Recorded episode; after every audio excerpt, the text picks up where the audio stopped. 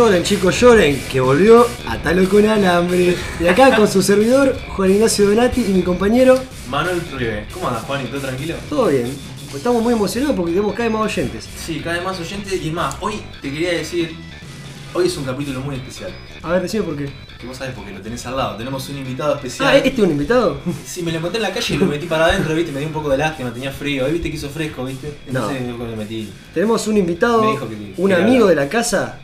Le presento al señor Ignacio Bar. Bueno, muchas gracias, primero y principal, por la invitación y felicitaciones por el tercer capítulo y los 150 oyentes que estamos batiendo récord cada programa, me contaron, ¿es así? No, eh, no creerse, digamos. Yo no sé dónde salen, encima tenemos de todos los países, digamos. Bueno, espero que internacionalmente y nacionalmente les traiga suerte, Un esto saludo. no sea la excepción. Sí, me hiciste acordar. Un saludo a la gente de Córdoba que nos escucha, que el gran porcentaje resultó ser de Córdoba. No sé por qué carajo nos escucha la gente de Córdoba, pero bueno, muchas gracias a los cordobeses que están ahí en el medio del país escuchándonos. Mucha gente de Río Cuarto me contaron.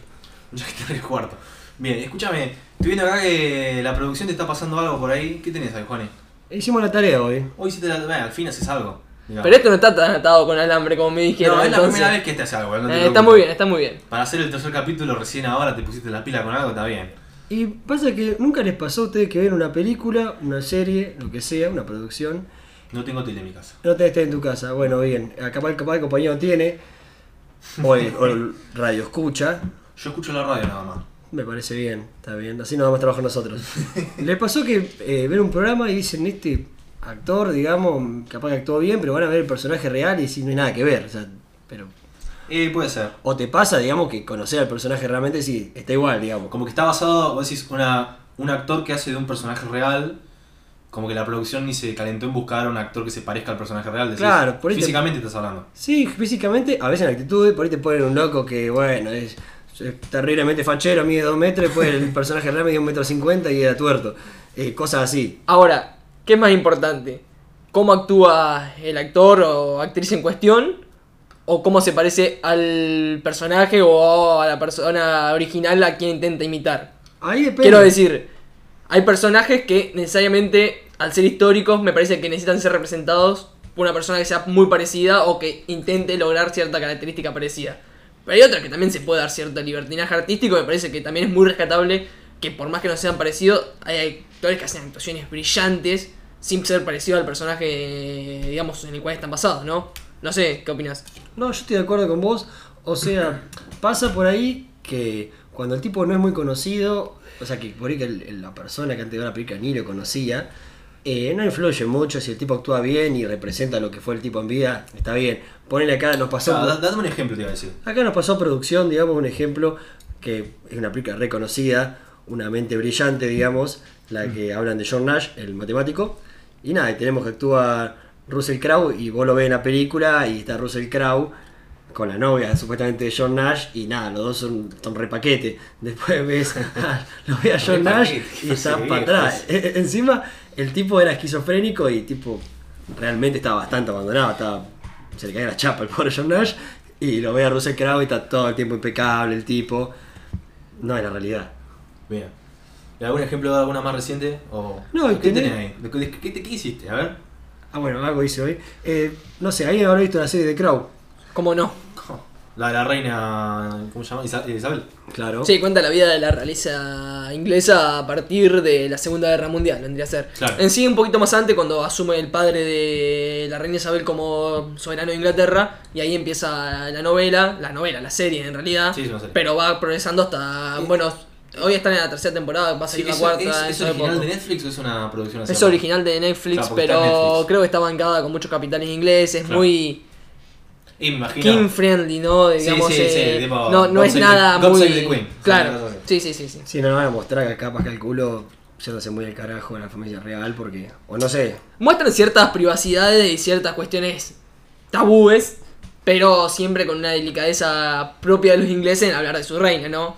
Claro. No van a hacer un- una cuestión que no esté chequeada o No, algo, va. un mito no lo van a poner, van a poner lo que está probado, Sí, por más que sea en cierto momento ofensivo o dudo, de dudosa moralidad para la reina o no, pero Claro. en sí es bastante cuidadoso con no ofender a la moral la moral de la realeza, ¿no? Algo así podría decirse. Encima le duele un montón a los ingleses donde les llega a mostrar mal a su familia real. No, no, No, me- igual, la sí, serie mal, es. no, pero podés hablar digamos, la serie es muy medida en ese allá. sentido. ¿Sí? Está muy buena igual, es muy buena. Y lo que es, eh, ¿cómo decirlo? La certeza y la veracidad histórica que tiene de ciertos hechos es muy buena. Y representa muy bien, no sé si los personajes, pero sí momentos históricos que lo hace espectacular. Pero tener el caso, ponele, el que trajimos acá, del príncipe Carlos, que parece que lo interpreta Josh O'Connor, y el tipo, eh, el príncipe Carlos no es con ánimo de ofenderlo, pero parece que tiene el ojo pegado, o sea, tiene, o sea, poco más están por chocar con el nariz y los ojos, y el tipo, el actor es un tipo normal, digamos, y Carlos encima de que es un tipo medio raro, digamos, toda la vida, o sea, capaz que un día parecemos baleados por, por hablar esto de la realeza, pero... Ya me llegó un mensaje de la embajada inglesa, me están pidiendo que baje el programa. Estás hablando muy mal de, de sus monarcas. Cortá, cortá. No, no, dale, seguí, seguí lo que me estás diciendo. Que no, no son muy parecidos. Y después tiene otro caso, que este sí, digamos, fue bastante chocante, que en el caso, no sé, tener esta serie Troya, la caída de una ciudad, Sí. que es una que se hizo conocida en Netflix, que fue re polémica por el tema de que eh, a Kire lo hicieron, le echaron pintura, digamos, o sea, el, tipo, eh, el negro, o sea, nada, nada que ver, digamos, eh, o sea, el tipo era un griego, digamos. Bueno, partamos de la o sea- base igual que lo que es Troya es un mito que viene de los libros de Homero, es decir, hay más licencia artística. No había, no existió un Aquiles en carne y hueso o que sea comprobable de cómo existió más allá de la descripción teórica o retórica que hace Homero en su libro. Es decir, Claro. tenés más licencia artística que, como hablas del príncipe Carlos, que es una persona de carne y hueso, que si buscas príncipe Carlos en internet aparece No, la sí, imagen obvio. real del tipo, ¿no? Tenés imágenes reales y esto. O sea, vos cuando me hablas de algo que está, está tan atrás en el tiempo, es muy difícil comprobar la, la veracidad más allá de, de las imágenes que haya recreadas en el momento. Además, seamos sinceros, uno piensa en Aquiles y piensa en Brad Pitt. Punto. Olvídate, eso sí. Sí. Pero digamos que por la situación. digamos que por la Yo situación. me imagino un talón cuando me hablas de aquí. Tutum. El, el tipo era supuestamente griego, entonces como que por eso medio chocante. Es como que te ponga, no sé, un chino a hacer la aquí. Ahí como que te chocaría más, decir, ¿qué hace este loco acá? Y capaz que agarraron como el estereotipo de, de la época, mezclado con la zona geográfica, y dijeron, ¿a quién contratamos? Y señalaron con el dedo y dijeron, ya fue. Más allá del, del tipo de artista que hayan, de, Bueno, del pero- contexto, de Lo, la trayectoria. que tengo que Troya no, no ensamblaba mucho con eso. Es como que agarra y te ponga a hacer del indio Lautaro y te ponga. eh, un- sí, no, te ponga a interpretar a Brad Pitt. O sea, cambiemos, cambiemos los roles, No, sí, digamos, no sí. tiene sentido. No. O sea, en este caso vemos que es chocante. Y después tenemos por otro lado, o sea, esto es bien conocido, es los casos de cuando ven una película que están en la secundaria, eso típico, digamos, de American Pie y todas esas cosas. Sí, o sí, o bueno, más, algo más reciente, ya sé de qué vas a hablar por eso. Eh, la serie 13 Razones, eh, 13 Reasons Why, Ah, sí, cuando representan lo que son la- las escuelas norteamericanas. fanático soy. No, Pero igual, no sé si representa tanto la secundaria. Hay películas que sí, digamos. Y Ah, Pará, vamos a introducir típica. el tema porque estamos discutiendo anteriormente antes de poner el tema. sí, sí, sí. Creo que lo que querés decir es que a veces muestran que los pibes tendrían que tener 16 años y tienen 25, digamos. Sí, Algo así, no estamos hablando de eso. Sí, sí, Claro. sí. Bueno, lo que pasa es que a veces yo lo interpreto de esta manera. Las traducciones o la, los doblajes hablan de de la secundaria, pero en realidad se hablan de la preparatoria. En la preparatoria, digamos, sos Sí. un poco más grande, Pasa que, claro, el sistema de educación de allá tiene pero otro igual, tipo de. lógicamente, de división generalmente los personajes que hacen de, digamos, en los, los actores generalmente son más grandes de lo que Sí. aparentan ser, Sí, digamos, en la serie. Bueno, él dijo American Pie, el tipo que hace Jason, Jason Nash, se llama el, ac- el actor principal. Eh, el tipo cuando hizo el, el papel de American Pie tenía treinta y pico de años, estaba haciendo, estaba representando un pendejo de 17. Bueno, lo que es más loco de todo, y voy a meter una cosa nada que ver, pero así una diferencia de edades muy grande, es el vaguito este de Game of Thrones. ¿Cuál? Que hace de que sería el hermano de que ayuda a- al, al roto, a Bran el roto, cuando hermano ayuda, que tiene Ah, como treinta y pico de años y parece sí. que tiene 15, es algo, una locura bárbara de ese tipo. Vos, vos me estás diciendo de. Yo vi que el caballero, digamos. Que, no, el que quiere ser caballero que un escudero. No, no, no, me refiero, ¿viste cuando está Bran el roto, lo están llevando? Sí. que está una chica y otro chico que son hermanos que lo ayudan. Ah, pero no, Sí, pará, el- el porque te rubio estás tendría metiendo- que ser metiendo- hermano. También la serie ya terminó, pero capaz que te estás metiendo en un terreno de spoiler.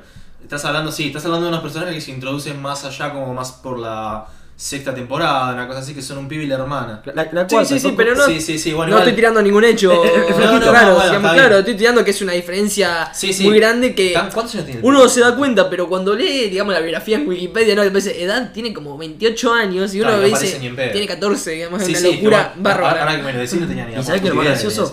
Que el flaquito ese tiene la misma edad que la montaña. o sea, Ah, sí, el, sí, el sí. otro actor, sí, el otro personaje que se llama La Montaña. Uno es un flaco cualquiera te cruzan la calle y el otro un mono que mide como 2 metros 20. que me parece que es mentira, loco. Sí, no, no, no, mira, no te juro que no sabía que tenían esa edad. No, pero bueno, es, es muy común. Siempre que vos veas una película. Hablando, Pero- de- hablando, de- hablando exclusivamente de las películas que representan eh, temáticas así en escuela, y series también que son en escuelas y eso. Siempre son re estereotípicas y siempre son tipos grandes que hacen de pendejo. En 13 razones también hay un chabón que es un medio de descendencia asiática, que el loco hace de un pibe de 17 años que juega al fútbol americano, y el loco mide 2 metros, 2 metros 10 debe medir, el loco es cuadrado, y lo buscas en Wikipedia y tiene también, tiene 30 y pico de años, y vos estás haciendo de un pendejo de 17 y vos decís, nah, ya con verlo en la serie decís, ¿por qué ficharon a este actor? Ficharon que por lo menos, está bien, que tenga apariencia de, de jugador de fútbol americano, pero que no tenga 30 y pico de años. Sí, poco más te cagan no, los no, pibes. no, no te convence. O sea, yo, yo soy muy quisquilloso con la serie. Entonces yo como que me pongo a fijar en esos detalles re contra pelotudos en vez de disfrutar de la serie en sí. Ponele, con un montón de series me pongo a ver de eso y me, me, me- me rompe las pelotas. Entonces cuando yo veo al, al chabón este que tiene 40, casi 40 años y está haciendo de un pibe de 17, a mí no me convence es una mierda. y Yo ya te cambié la serie. Entonces es como que, nada, tampoco que cambiar la serie, ¿viste? Si va, si va por esas boludeces. Bueno, pero entonces es como que, eh, hablando de lo que vos decís, eh, es muy común, pero qué sé yo, tampoco podés contratar pibes de 17 que hagan de, de pibe de 17 porque capaz que no tienen la experiencia que tiene el actor de un de 30. Bueno, hay un ejemplo, una película que a pesar de ser una película de comedia, yo la tengo allá en la gloria porque es una película bastante buena. ¿Cuál? Hay dos. Eh, una es que es conocidísima, es super cool, que eh, eh, Ah. una de las películas que inauguró, digamos, la carrera de Jonah Hill, que ahora es un actorazo. Sí. Y en esa película, posta que tenían como 17, 18 años los pibes. Hay- Es más, creo que había uno que tipo tenía que, no sé, pedir permiso para faltar a la, a la secundaria porque el flaquito que después está en, en Kikaz, Eh, McLovin. Ma- Ma- McLovin, es, es- se la rompió. Y eran re pibes, y encima tipo, le queda mucho más realista, digamos, los problemas que tienen porque parecen re pendejos de verdad. Ah, sí. Y no, después tener otro caso, que es un película que nunca me ha sacado una secuela, que es Proyecto X. Que esa, Oh. esa la que todo el mundo. Y ¿Cuántos años tendrían los actores de esa película? eran jóvenes. eran Ah, jóvenes. esos eran jóvenes, en serio. Sí, para cuando, vayan a hacer, cuando vayan a hacer, para cuando vayan a hacer la secuela van a tener arrugas ya. Sí, Igual, de todas formas, yo creo que el, rol del actor, digamos, o la profesión es justamente interpretar algo que no es. Sí, no, no es interpretarse a sí No, mismo, sí, sino sí, meterse en un papel extra- extraño y llevarlo lo mejor que se pueda, ¿no? Hacerlo lo mejor que se pueda. Entonces a veces capaz ponerse tan quisquilloso con la edad, te entiendo lo que decís vos, 47 es una locura. No, Porque tampoco demuestra la realidad. igual pero mirá. sí, digamos, una diferencia se puede tolerar, ¿no? Me parece a mí. Sí, obvio, obvio.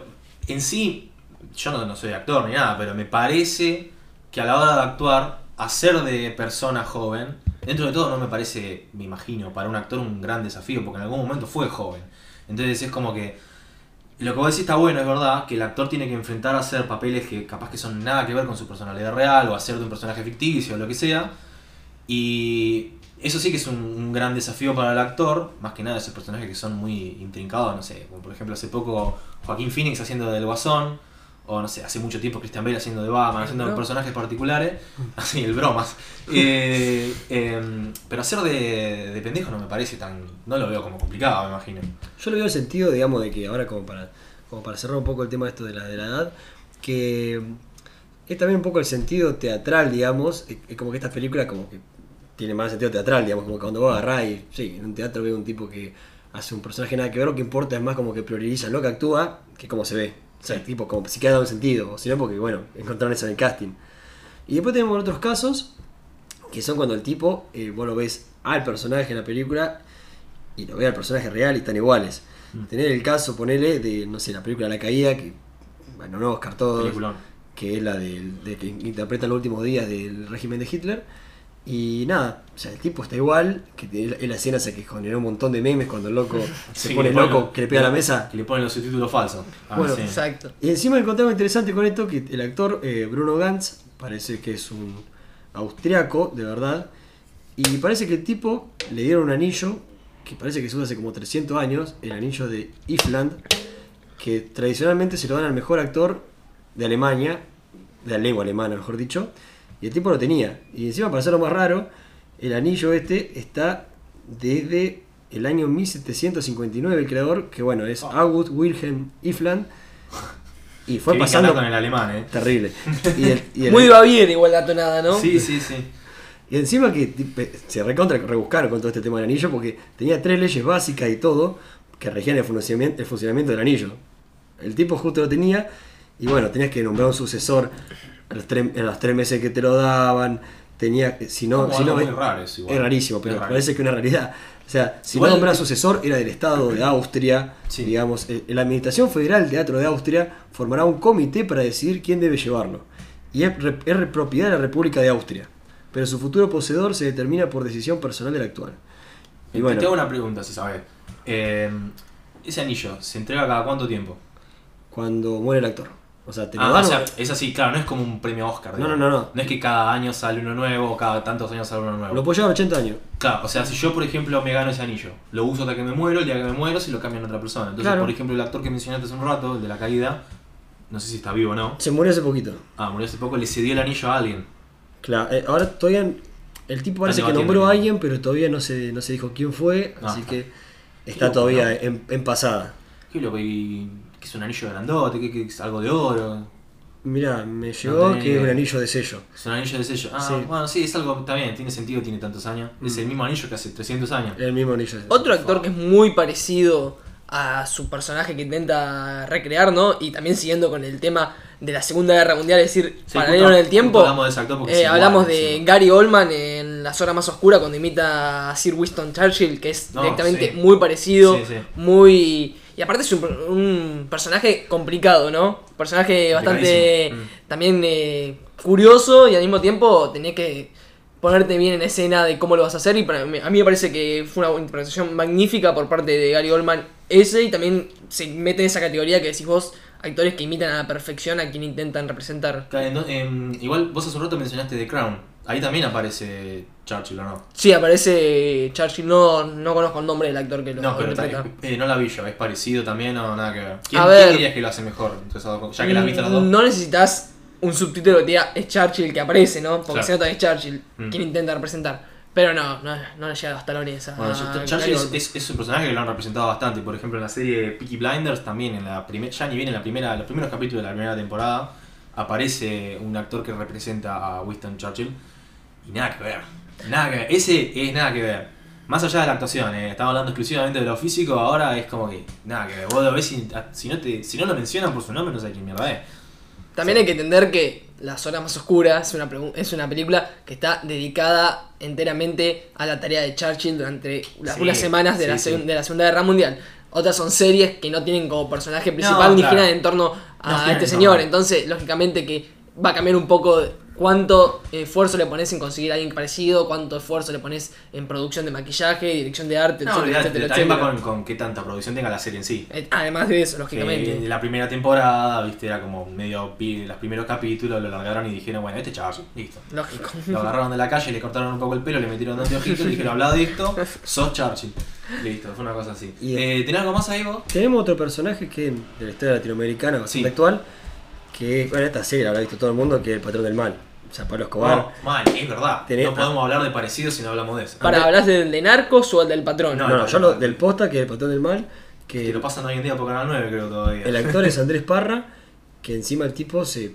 O sea, el tipo después de hacer el papel se peló, se sacó el bigote y parece una persona completamente diferente, pero en el momento era igual. Y encima el Es tipo es Escobar, colombiano, sí. le sale.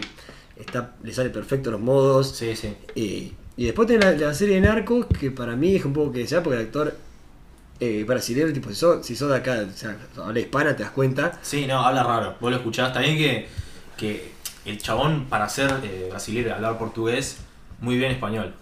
Pero vos lo te das cuenta. Decís, ¿este de dónde es? Y yo me acuerdo cuando vi Narcos, lo busqué y dije, sí, este no, este no era, no era colombiano, no era, ni siquiera era hispanohablante en primer, de, lengua madre. Pero no, a mí yo vi Narcos, me gustó mucho la serie. Y sí, si nos ponemos a comparar a el actor del Patrón del Mal con el de Narcos, el, el Patrón del Mal lo pasa por arriba. El de Narcos, el que lo hace es Wagner Moura, ¿no? Sí, el, famoso actor brasileño que también está en Tropa de. Elite. Ese mismo, es un actorazo el tipo, Sí, pero sí, lógicamente que eh, comparto la crítica que decís de que no, digamos, justamente ni siquiera es hispanohablante, digamos. Pero hace un esfuerzo para mí bárbaro en tratar Mm. No, de, no, de ya- interpretarlo. Más allá de que comparto la crítica que decís vos de que no concuerda también con lo que uno espera de Pablo Escobar No, como olvidate. figura histórica. Sí, olvídate. Allá en Brasil es ídolo el tipo que tengo entendido. Es como que el personaje que hace en Tropa de Elite se hizo, fue, además fue muy polémico, digamos, ya El está en todos lados. Comandante o capitán Nacimiento, Sí, algo así se llama. No, no me acuerdo bien el rango militar. Está muy buena esa película. Y después tenés otra, otra cosa que es bastante curiosa, que se hace mucho, que cuando hace una película animada, tenemos el caso de Monster Inc, que íbamos a decir justo, a los... eh, a lo que son los personajes, lo modelan, digamos, en relación al actor. Pone, en Monster Inc tenés el personaje de Randa, el lagarto medio garca, El malo de que se camuflaba. sí, Claro, sí, la que ese lo hace Steve 500 años Buscemi. que Steve Buscemi, justamente un tipo muy ojón, un actorazo, un tipo, un tipo Estás- que... estás com- ahora estás comparando los- las personas que hacen la voz con los personajes. Porque lo hacen en, ba- lo, lo hacen en base, digamos, muchas veces al personaje lo modelan en base al actor de voz, que está bueno. Ah, no sabía Mm. eso. El, el- la- el tipo es todo ojón, digamos, Sí. el personaje es todo ojón, y como que nada, el, tipo está muy muy caracterizado por hacer personajes tipo medio que te cagan, tipo Mm. eh, muy buscavida, y el personaje justamente es eso. Claro. Y después tiene el caso de otro que es La Roca en una película de Disney que no la vi Sí, igual. Dwayne- Dwayne Johnson. Dwayne Johnson, que Moana, que está igual, digamos, o sea, un loquito de- agarraron a la roca y lo, lo hicieron personaje animado. Yo tampoco la vi, Eh, está todo con tatuaje, digamos, tiene más cara y. Nada, puede estar en Sí, Rotterdam además, si quieren. eh, eh, bueno, La Roca tiene descendencia, tengo entendido que tiene descendencia de Hawái. Y Claro. justamente es una película que los personajes están, son de Hawái. ¿Alguno es seguidor del turismo carretero? O más o menos conoce las emblemas. Un poco sí. Mm, Bueno, el flaco no. Traverso le hizo la voz a uno de los de Cars.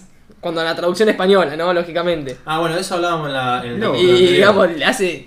Como, bueno, todo el mundo vio Cars. Toda persona de bien lo tiene que haber visto. Materia tenés- obligatoria si en la primaria. infancia, lo tuviste que claro. visto. Aguante bueno, McQueen. Muestran, digamos, un auto que vendría a ser lo que representa la esencia de lo que es este personaje que Sí. recién nombra, ¿no? Bueno, de eso hablábamos en, la el capítulo anterior de los doblajes argentinos, que están escondidos ahí, pero están. Sí, sí, lo escuché, lo escuché. Lógicamente lo escuché. Y después Gran capítulo, Vale. muy buen capítulo. Y después tiene un caso medio raro para, para cerrar, digamos, que si le buscara vuelta. Ya vamos cortando, ya estamos en la franja de 20 minutos, pero te, te dejamos extenderte un toque más. un caso que puede ser, digamos, parecido, le doy, un le doy beneficio a la duda, que es, eh, bueno, el, el actor que hace de Chandler en Friends. Me están corrigiendo acá, no es Chandler. Eh, Ross Geller hace. David Shimmer, creo que es el apellido. Dave Schimmer, es exacto, que hace de la jirafa Melman, que justamente es bastante como hipocondríaca, que toda como muy- con mucho nerviosismo. Sí. Acá tenemos un experto de la serie, así que me está confirmando, ¿Sos digamos. experto de Friends? No, no, no, no soy experto. Soy un simple fan, como tantos que hay Dios mío. Qué a la vuelta del globo de esa gran serie. Perdón, eh.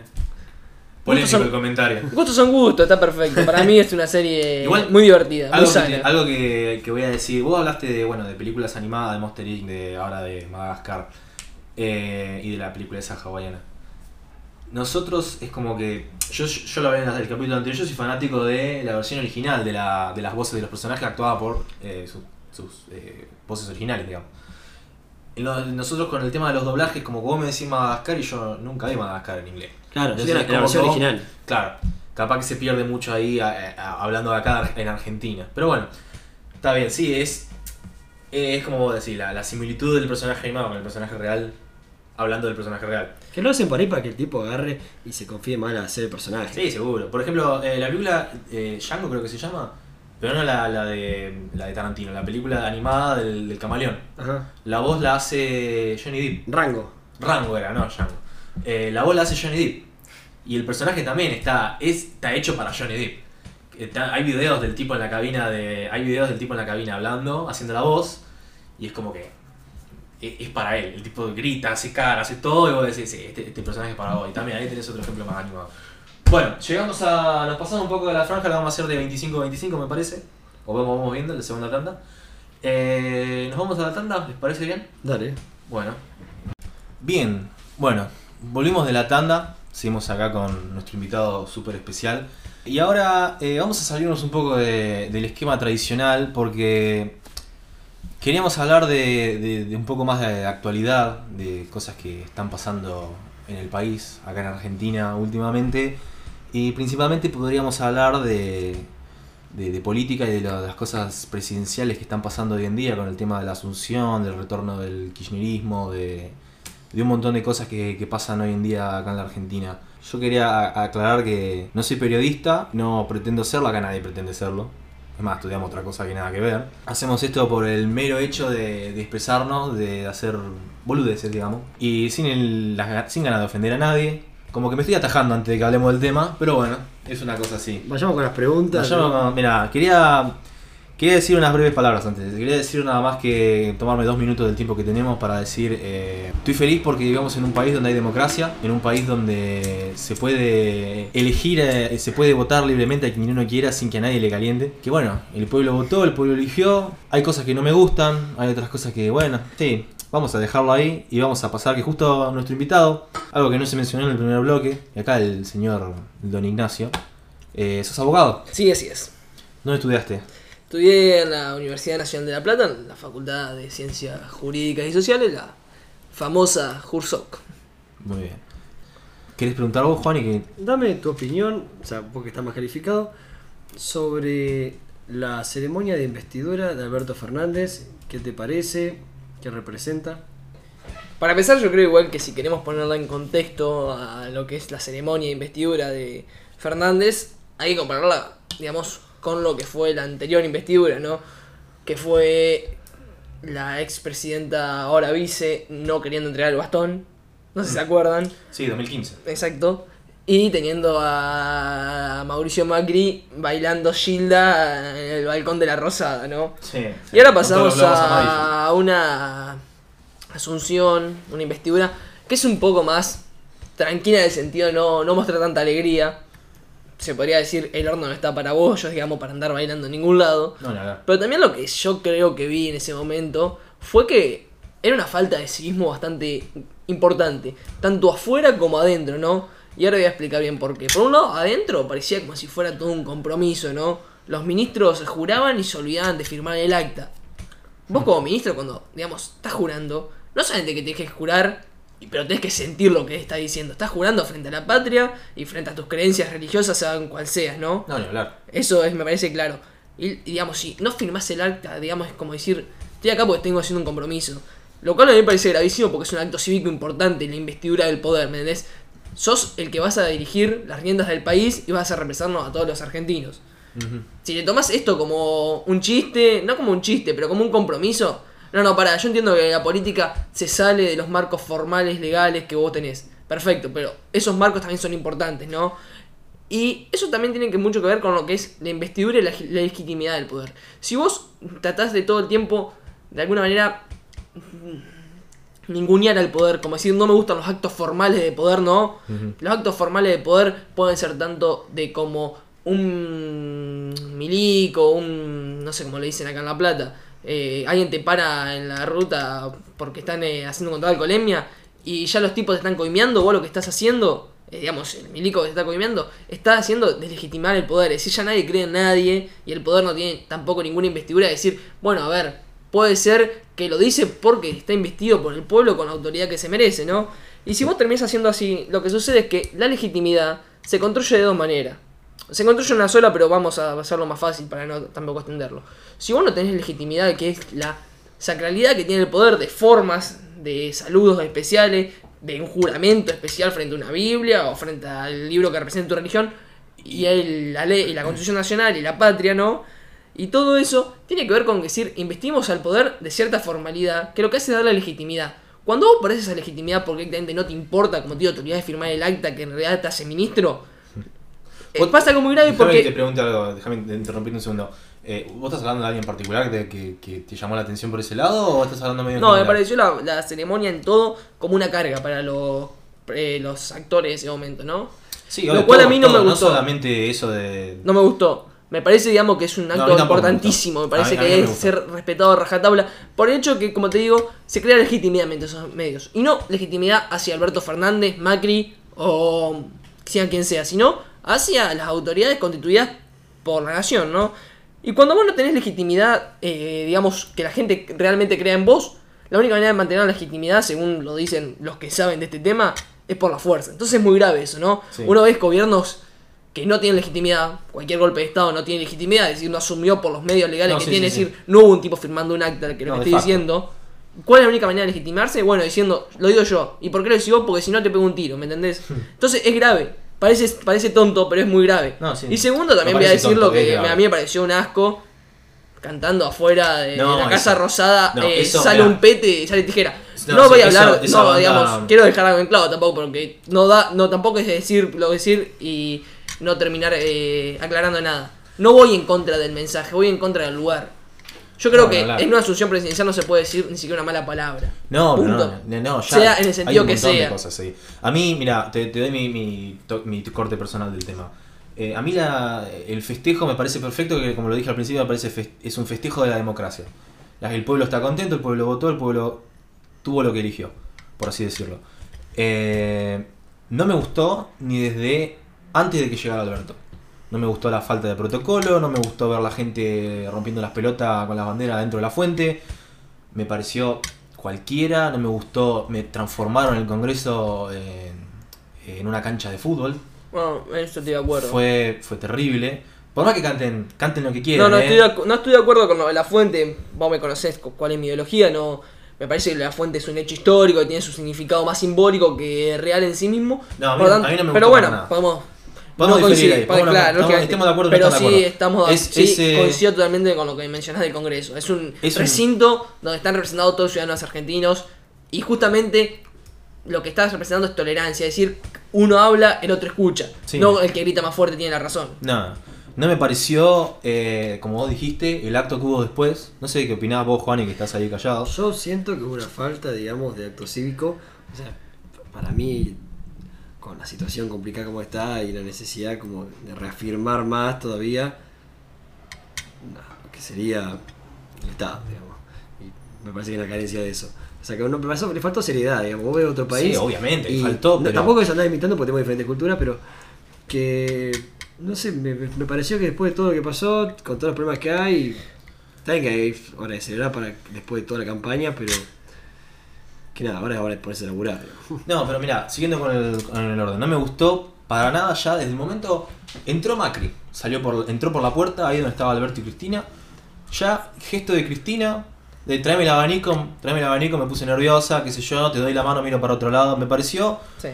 un gesto muy desubicado de parte de la, de la señora ahora vicepresidenta, expresidenta. Me pareció, eh, me pareció un mal gesto, porque podría tragarse un poco de ese orgullo y decir, tomá, le das la mano, lo mirás a los ojos con cara de te gané, te rompí el orto en las elecciones. en las pasos te pasé por arriba y acá te gané de vuelta. Buenísimo. Encima, en un tiempo de crisis, que no necesitas agarrar y fragmentar más todavía la sociedad. No, encima- encima, es que como que apuestan a la grieta, esa famosa grieta que todos hablan y es como... para mí una tratamos gilada el término, pero como que sí, encima que ellos jodieron mucho con eso. Y, Sí, también. y que ahora agarren y lo refuercen más. Coincido totalmente. Me parece una. No solamente una falta de respeto, sino también una falta de responsabilidad, ¿no? No, ni hablar. Estás ocupando un puesto de Estado que representas, a- vuelvo a repetir, a todos los argentinos. Sí, por eso... Tenés que tener un poco de Sí. altura de decir, lo miro a los ojos, o sea, no hay necesidad de la falta de respeto. No. Y los que dicen, bueno, pero Macri, no sé, atacó durante sus cuatro años de gobierno con Argentina, sí, lo hizo, pero en la política tiene que existir el olvido y hay que dejar cosas atrás para volver a armarse, digamos. No, Porque si Cristina es tan resentida, no, no habría puesto a Alberto Fernández que hace dos meses atrás estaba criticando por todos los programas de televisión. ¿no? Ah, Entonces sí, sí. vamos a poner las cosas Sí, en claro y cuando estamos hablando de un acto cívico y un acto constitucional como el investir un presidente, uno tiene que ser serio y debe ser respetuoso con los demás. Punto. No tiene, no hay para mí no hay excusa. Digamos, la falta de respeto no para mí no, no tiene excusa directamente, esa es la verdad. Sea No, quien no, sea quien lo haga, eso- sea el político más grande de todos los hechos y haya lo que haya hecho en- durante su gestión, para bien o para mal, no tiene sentido y no tiene Me gustó mucho el gesto de Alberto, por otro lado, de que ya desde eh, la misa que hubo en Luján, se abrazó con Macri. Por más de. Yo no entiendo cómo hacen dos personas, está bien que son políticos toda la bola. Eh, es complicado criticar a alguien, televisión en un debate, criticar, hablar muy mal, ay presidente, y después tener que ir a dar un abrazo. Es muy difícil, pero va- es muy valorable el gesto de ir y darse un abrazo, por más de las diferencias políticas, todo. Es como que me pareció muy buen gesto. Y- Hay otro tipo de cosas que me parecieron muy guionadas, me parecieron muy estereotipadas, digamos. Cuando mm, a la- esa misma noche del día de la, de la Asunción, Alberto salió a dar una charla, todo que básicamente no sorprendió, viene diciendo todo lo mismo que vino diciendo siempre. En un momento le empiezan a gritar, creo que Macri, la concha de tu madre, qué sé yo, una cosa así, y Alberto, no, no, no, no, cállense. No, no, ya se terminó eso. Esa cosa a mí me parece totalmente guionada, pero bueno, ¿qué le No, vamos a hacer? aparte si te vas cinco minutos atrás en el discurso, venía hablando de la política de tierra arrasada y de que lo que estaban atrás se robaron Bueno, un país. toda Yo la, entiendo- la famosa herencia, la famosa herencia, no, no, yo lo se entiendo. viene hablando de yo lo entiendo, pero como te digo, es- no nos quedemos en el gesto, digamos, porque si vos lo que el gesto que haces lo borrás con el codo después con tu discurso no tiene mucho sentido, ¿no? No, Acá no. lo que falta, si vos, digamos, entiendo la intención que me parece que coincido, me parece perfecta de decir terminemos con esto de querer matarnos entre nosotros porque es una estupidez, Sí, ¿no? de que si vos sos M, vos sos K y eso que me- a mí no, la verdad que tampoco me interesa tanto y no quiero presionar el tema porque para eso están mil canales de televisión hablando de la misma No, pelotudez. sí, olvídate. Sí, ¿qué, qué vas a decir? Volviendo a un poco al tema de lo que es la nueva vicepresidenta, eh, quería hablar un poco del tema de lo que es el lawfare, que justamente ahora, cuando fue. Nada, el Lo tema mencionamos, como- se sí. mencionó en Comodoro Pi, en, el- en todo el tema este fue tres horas y media con Cristina, y que justamente ahora Oliver Stone vino a querer hacer una película del tema, hablando un poco qué es lawfare y nada, cuáles son tus opiniones sobre el tema. Bueno, primero que nada, tres horas y media duró la declaración de Cristina, ¿no? Y hay Sí. gente que se queja porque el irlandés es larga y no la puedo ver completa en Netflix. Exactamente igual. No, sí. Además, bueno, no, no eh. se mostró en la tele, nada. Fue como que todo salió después y, y, y no se supo qué pasó ahí adentro. No, Duró- igual- casi cuatro horas y no se sabe qué mierda pasó ahí adentro. Lo único que se sabe es que Cristina cagó a pedo a todos los jueces. En vez de los jueces cagar la pedo a ella. Como se hace cuando alguien tenés, eh, cuando alguien está en el banquillo de acusados, se supone que a vos te tiene que cagar a pedo por las cosas que hiciste. No, bueno, en realidad no es tarea de nadie cagar a pedo a nadie ahí. No, No, bueno, es el una forma juez de tiene decir. que escuchar y después tendrá que juzgar sin rencores y de manera independiente e imparcial, como dice la ley. Bien. Pero re- refiriéndome al tema del lofer, bueno, ese es un término que se inventa y viene más, tampoco viene tanto del lado del derecho, ¿no? Es algo que surge bastante nuevo dentro de todo, Sí. que lo que quiere significar en grandes términos y tampoco muy preciso es la utilización de medios legales para conseguir resultados que tendrías que haberlos conseguido mediante el uso de la Fuerza Armada, Ajá. ¿no? Tiene más que ver con el derecho internacional y la guerra, esas cosas. Sí, la- es más, la, la- digamos por así, por así decirlo, la, etiología de la palabra, que es en inglés, law, law significa ley, y bueno, cuando pones fair, hace referencia a la palabra warfare, que war es guerra, entonces warfare sería como el, el arte de guerra, digamos. Exactamente. Entonces, bueno, en vez de poner war, decís law, que es, es ley. Bien, Bueno, y des- después a eso se lo toma, se lo pone más en el ámbito civil y no militar y se entiende que es el uso de tribunales para atacar a alguien. Exactamente. Bueno, yo no veo eso. Digamos, primero y principal, quiero aclarar que no creo que sea un, no es un término que venga del derecho, viene más de la ciencia política, ¿no? Entonces tampoco tiene mucho asidero decir eh, algo que existe en el derecho. En el derecho no existe el lawfare. Existe la sentencia legítima y ilegítima, ¿no? Ajá. Si el tribunal tenía ganas de atacar a alguien y decir que no fue imparcial e independiente, es un tribunal ilegítimo. Entonces no puede jugar a nadie. ¿Entendés? Y si, no, y si fue imparcial y legítimo, es un, tribunal, es un tribunal que tiene la potestad de jugar a quien sea. Punto. Y aparte. Es un término más sociolo, sociológico, si se quiere, de interpretar los procesos legales. Bien. Pero tampoco tiene mucho sentido, ¿no? Porque la causa que estaba Cristina declarando eh, empezó en el 2008. Y dice que este poder me persiguió. Pero pará, en el 2008 vos eras presidenta presidenta, claro. o presidente, como quieran decirlo, no pongamos en ese tema, y tenías mayoría en ambas cámaras. ¿De qué persecución y de qué poder me estás hablando? A ver, no se puede negar que hay muchas intransparencias durante la gestión kirchnerista. Que no sé si son delitos o no, para mí lo son, lo voy a decir claramente. Para mí el kirchnerismo es una caterva de delincuentes, del primero hasta el último. Pero más allá de eso, digamos, está perfecto que vaya a declarar a la justicia. Después se verá, como digo, si es un tribunal imparcial e independiente, quien dicte la sentencia deberá decir lo que realmente pasó y lo que surja de la prueba que se haya producido durante el juicio. Punto. No hay más que hablar sobre el porque después me parece a mí que es toda una intención política de estar sentado en el banquillo de los acusados como todo ciudadano normal lo haría si comete hechos de la misma magnitud o similares en algún sentido, ¿no? O sea, o por- menores acaso. O sea, podrá tener todo un, un uso político, encima justo ahora que se viene un director reconocido de Hollywood a hacer justamente un documental sobre el tema. Bueno, a mí Oliver Stone personalmente me parece un pelotudo. Yo voy a ser muy claro. Detesto a cualquier eh, extranjero que venga acá diciendo como nosotros tenemos que vivir, ¿no? Y esto no, no creo que se entienda como un supernacionalismo, no, para nada de eso. Pero a ver, Oliver Stone terminó abrazado a Chávez, terminó abrazado a Maduro. O sea, vamos a ver un poco el historial. Te abrazaste con todo lo que te abrazaste, terminaba haciendo unas cagadas y odiados por su propio pueblo. Ah, no, pero vos porque sos iluminado y naciste en el Norteamérica me podés venir a mí cómo tengo que actuar. Nada, dejémonos de joder. Nosotros ya nos independiz- independizamos de España en 1810. Basta. Bien, y sobre, cierre. y sobre el tema, justamente hablando de declaraciones y de tribunales, de los presos políticos, Bueno, sí. los presos políticos. Ese tema, Milagro Sala diciendo una Navidad sin presos políticos y etcétera, etcétera. A ver qué opinas. de eso. Bueno, a ver, yo creo que debido. Debido, es más, ahora. eh, Encarcelado hace hace- menos de 20 hace minutos. menos de 20 eh. minutos lo acabamos de ver en el Twitter oficial de Actalo con Alambre. Bueno, a ver, hay cierta asidero legal en eso. Y estoy, digamos, si me dicen qué cree que le pasa debido, por mí lo choco un auto. En este mismo momento lo estoy diciendo. Sin prejuicio, lo digo que está mal de pensar la muerte a alguien. Bueno, para mí un tipo que es corrupto dentro del poder, la verdad que me importa poco lo que le pase. No, no, le transmito el mal a su familia, porque me parece una pelota de transmitirle el mal a los descendientes, ¿no? Pero debido me parece un delincuente, punto. Y lo es, para mí lo es.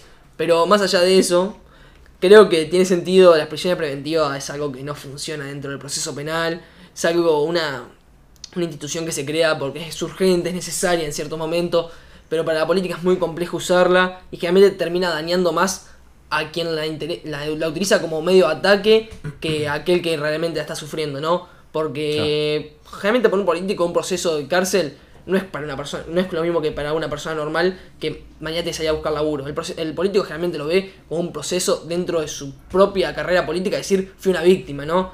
Y la prisión preventiva es justamente es eso, preventiva, no te es una sentencia, nadie te dijo que eras culpable, sos Claro. inocente todavía. Entonces, hasta si vos contrario, digamos, digamos. si vos pones un tipo preso con pocos argumentos y encima, en- digamos, con una excepción, que la prisión preventiva es una excepción, porque dentro del proceso penal el imputado debe permanecer en libertad, porque como todos sabemos, todos, todos somos inocentes hasta que se muestre lo contrario.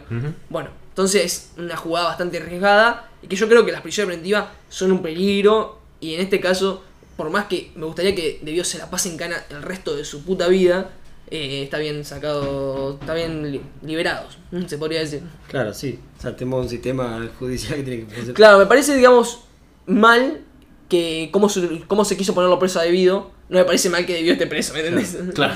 Bien, Está, está bien que esté preso, no están bien los motivos. Digamos, una cosa es mi deseo y otra cosa es lo que dice la ley, ¿no? Claro, sí, olvídate. Y eso pasa con muchos esta, casos. esta semana, justo con todo el tema de la sanción y el inicio de la suba al poder de Alberto, eh, pasó un evento, digamos, que fue el tema de los molinetes en el Ministerio de Cultura. Mm. Bueno, sí. Antes, antes de hablar de eso, dijimos, eh, vos sos abogado. Sí. Bien. Eh, ¿dónde, ¿Dónde laburás, digamos? O Bueno, laburo en- O sea, estás en un estudio privado. Sí, sí, laburo en el sector privado, laburo en un estudio. Y bueno, nada, hago laburo y- de abogado. Vos tuviste, con lo que con respecto a lo que preguntó recién Juan, ¿vos tuviste la, la evidencia de eso, digamos? ¿Vos lo viste? ¿De ¿O qué? no? Eh, lo que preguntaste del tema de los cosos de molinete, ¿cómo es? El tema de los molinetes. Sí. No, ¿cuál es su opinión, digamos, en sí? Y Ah, no, yo porque pensé que él- vos, vos no tuviste, no viste eso, digamos.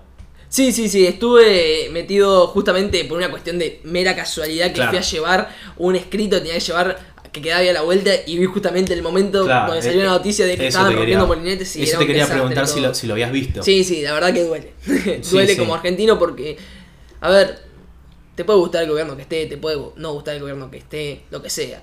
Pero a ver, cualquier hijo de vecino va al laburo y marca donde a qué hora entra y a qué hora se va. No, ¿Por qué por laburar en el Estado vas a cobrar y encima ni siquiera marcar a qué hora te vas y a qué hora llegás? Y aparte, no es simplemente, bueno, la estúpida esa lógica de decir lo cago al patrón, ¿no? Porque yo creo que uno tiene que ser honesto con todos, ¿no?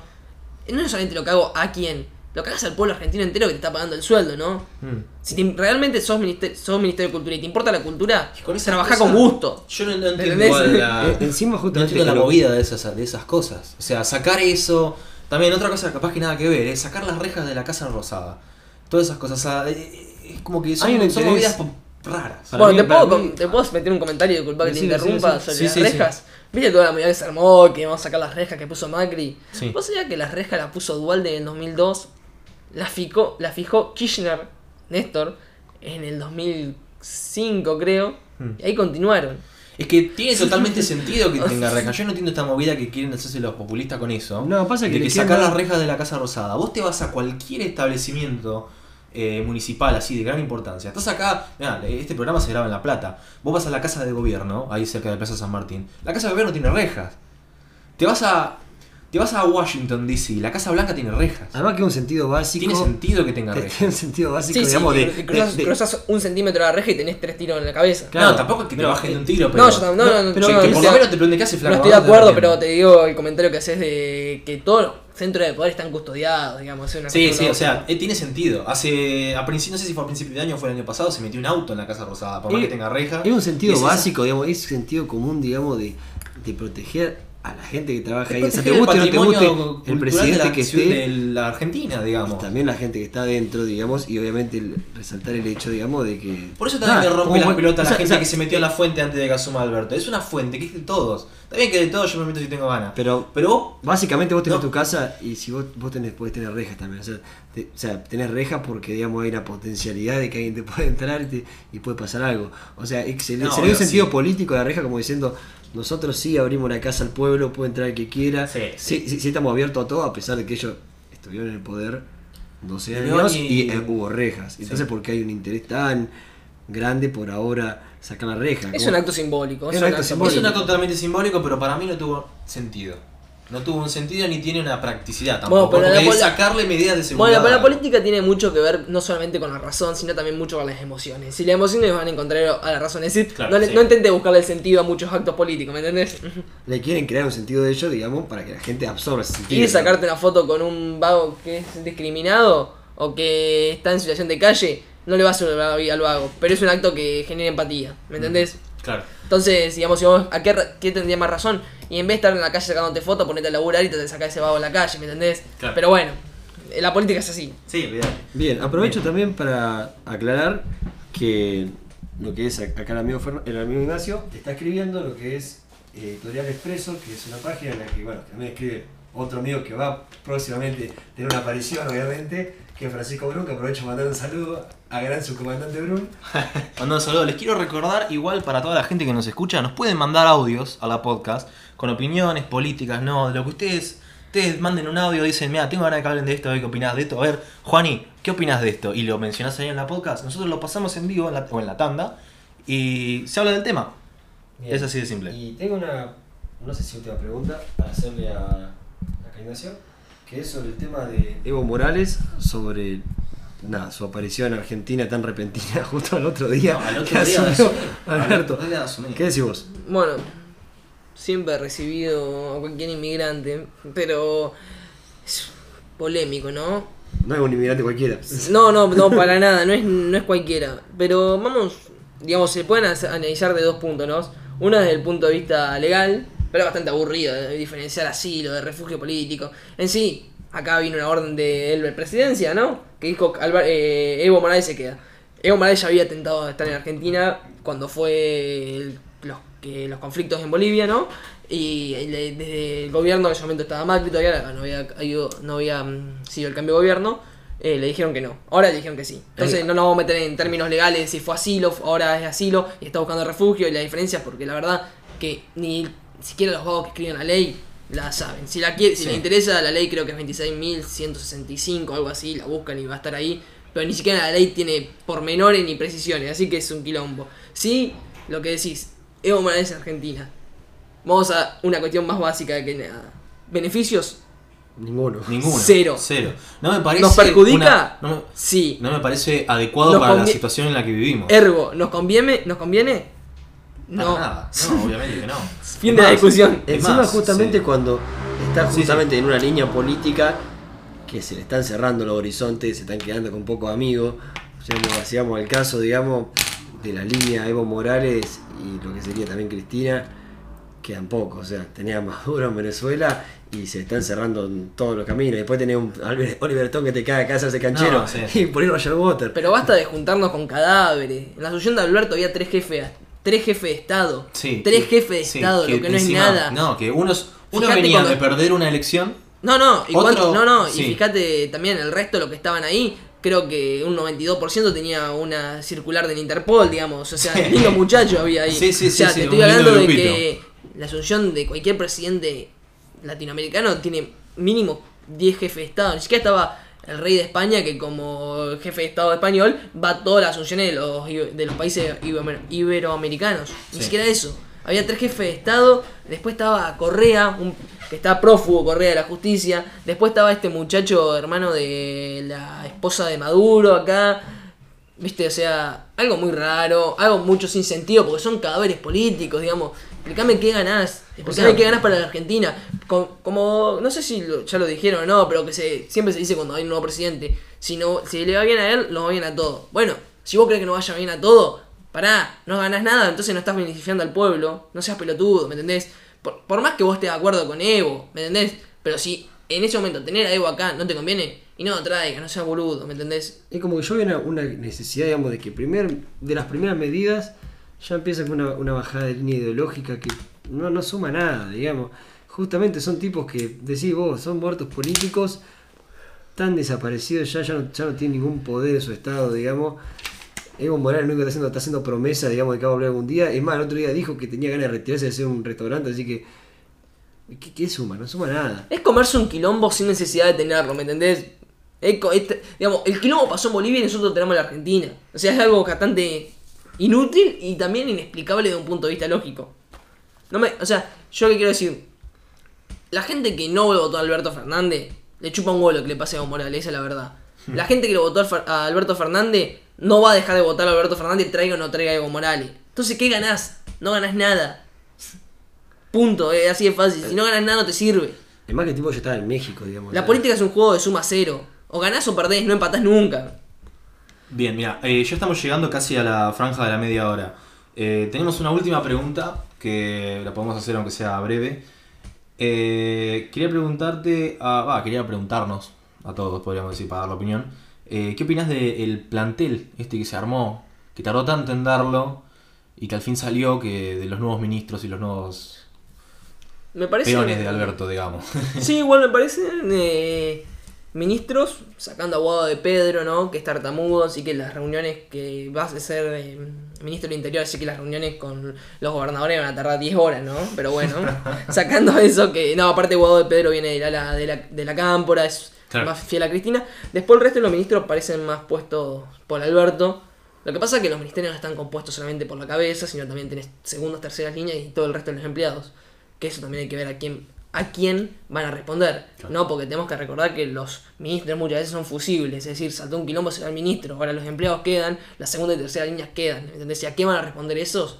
No sé, pasaron recién tres días de la asunción, faltan cuatro años. Hay que ver cómo transcurre Si esto. si y la el panorama, semana, y el panorama no es nada optimista. No, no, para así nada. que Para nada. ¿Vos ve- tampoco ¿Te adelantar. imaginas un. ¿Te imaginabas un futuro mejor si ganaba Macri? ¿O por lo menos mejores decisiones? No, no, no, no imaginaba un cambio por parte de Macri y ni un futuro mejor. Lo que pasa es que también tenés que entender que la política no sucede en, en el vacío, ¿no? Tenés un mundo que está bastante convulsionado, bastante raro también en, en cierto punto, y que hay que admitirlo, a Macri ese mundo raro lo quería más que Alberto, Claro. ¿entendés? Entonces por ese lado si me decís, a ver, dentro de todas las cagadas que tenemos en este momento, el panorama era mejor con Macri. No, para nada. Ahora, ¿tenés una pizca que te da bien? Sí, tenés esa pizca internacional que te da bien. Ahora, también por el lado de Alberto, tenés que, siempre que tenés un nuevo presidente, tenés cierta esperanza que nace en el pueblo, que es algo bueno también, ¿me entendés? Entonces, por lo que ganás de un lado, partir del otro, así que más o menos la situación está re jodida y, No, acá no hay ningún mesías que lo va a salvar. No, sino olvidate. es cuestión de saber hacer las cosas bien y no irse por la gilada y ni la cosa fácil de hacer populismo cuando ya sabemos a dónde esa cagada nos lleva, como fue en los últimos 12 años del kirchnerismo, ¿no? Claro, o sea, las elecciones ya pasaron y ya que es como que también hay una necesidad de decir de vuelta que ya es hora de dejar un poco con los temas secundarios. Hay como, yo veo una- un exceso, digamos, en algunos ministerios. Algunos fueron agregados para mí al pedo, digamos, o sea, y gente ¿A cuál te referí en Por particular? ejemplo, el ministerio, digamos, o sea, que no quiero malinterpretarme, pero el tema este de Ministerio de la Diversidad, que no le veo el sentido. O sea, porque también va Gasto público, al pedo. no, pero va a cubrir, va a cubrir ya funciones que lo, lo hacen otros ministerios, otros Además. ministerios, los cubren en otros lugares.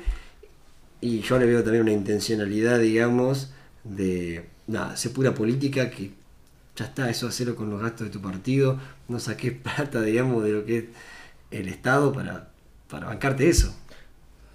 Bueno, vamos a, a Y ir para, cerrando. y para una Sí. cosa más, quiero repetir de vuelta Dale. que nada, creo que Ignacio, el, compañero, Brun, y capaz algún día yo con suerte, eh, tenemos, eh, está, la verdad, desde Ignacio, lo que es la Editorial Expreso, que es una página que después a pasar en lo que es eh, el Instagram oficial y cuando publiquemos todo. Nada, que es una página para leer artículos sobre lo que es política, sociedad actual y también economía. Está buena y así que entren, pásense. Excelente. Bueno, eh, nada, quería agradecerle a todos los oyentes que llegaron hasta acá. Eh, si les gusta que hablemos de estos temas, obviamente se pueden seguir hablando de estos temas. A mí me gusta hablar de estas cosas, no sé ustedes. Podemos traer, obviamente, vamos a traer más invitados. Otra vez quería agradecerle acá al amigo Ignacio. No, bueno, gracias por la invitación. Siempre es un placer estar acá, estar con amigos y más poder hablar de los temas que a uno le gustan. ¿no? Obviamente, sí. Un placer haberte tenido como primer invitado. Y bueno, algún día quizá estés de vuelta también trayendo estos temas de vuelta o trayendo temas de lo que sea que pase, porque viste, pasaron una semana nomás, o un poco menos de la, de la, de la Asunción, y ya hay para hablar de todo. Yo O creo sea, que- Imagínate de acá cuando pase, no sé, el primer año. No, No yo sé. creo que debates ni noticias no vamos a estar No, escasos y vamos a tener bastante para hablar. Por eso, excelente. Así que siempre disponible para cuando ustedes quieran. Bueno, hasta acá llegamos. Le mandamos un saludo al oyente y que bueno, que si es de tarde, que siga con un buen día y si no, bueno, buenas noches.